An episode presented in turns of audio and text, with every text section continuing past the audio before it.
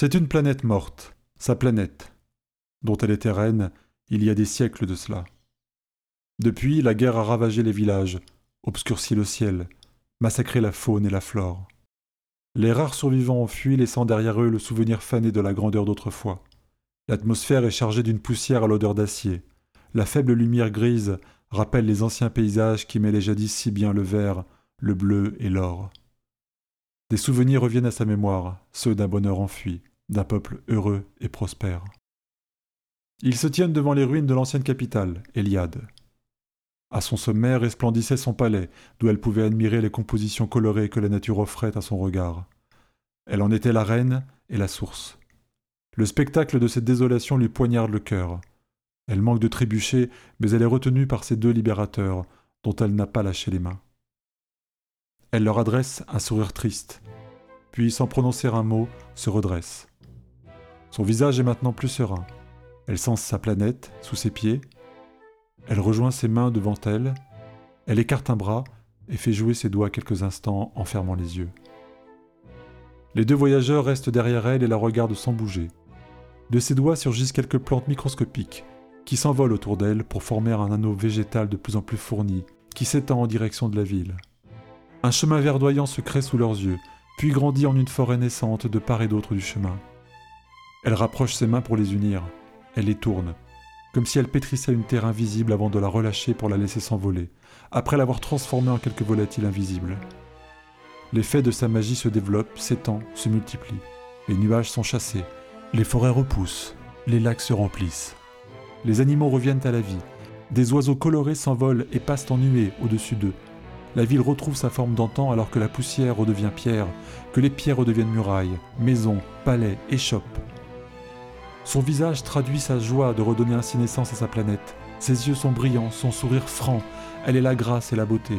Elle est comme le chef d'orchestre de, toute chose, de tout être. La planète entière reprend vie, du nord au sud, de l'est à l'ouest. Les vents soufflent et se mêlent à la matière en mouvement.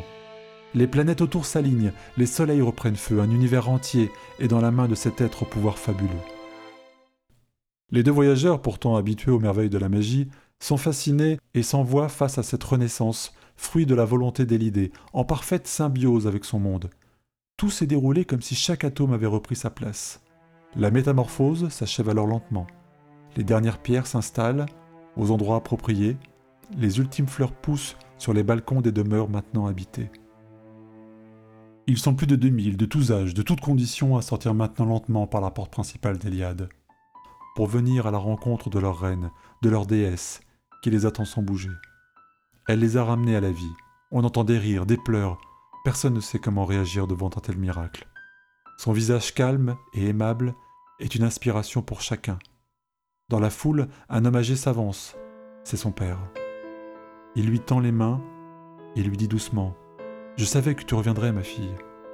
Nous avons vécu l'enfer, la mort, la désolation, mais je n'ai jamais douté de toi. Comme je suis heureux de te retrouver en pleine forme. Papa, dit-elle, en le serrant dans ses bras. Derrière elle, les deux voyageurs ont regardé la scène sans intervenir. À vrai dire, personne ne s'inquiète de ces inconnus. Ils ont été témoins d'une résurrection, celle d'une planète et de ses habitants. Après quelques minutes, la déesse s'adresse à eux en les désignant. Chers amis, je dois vous présenter ceux qui m'ont sauvé. Sans eux, je ne serais pas là. J'ignore encore comment ils ont réussi à me délivrer du piège où j'étais retenue prisonnière. Croyez-le, nous vous serons redevables éternellement. Vous pouvez exiger de nous ce qu'il vous plaira. La fille lui répond en premier. Merci, Votre Majesté. En premier lieu, nous ne sommes pas contre quelque récompense pécuniaire, comme juste rétribution de notre travail acharné pour vous délivrer. La demande ne semble pas surprendre la reine, qui hoche de la tête en signe d'approbation. Le mage prend ensuite la parole. Majesté, nos cœurs s'emplissent de joie devant le spectacle de ce bonheur retrouvé. Vous méritez maintenant de vivre dans la quiétude et la sérénité avec votre peuple. Cependant, nous avons une autre requête. Nous avons une guerre à mener.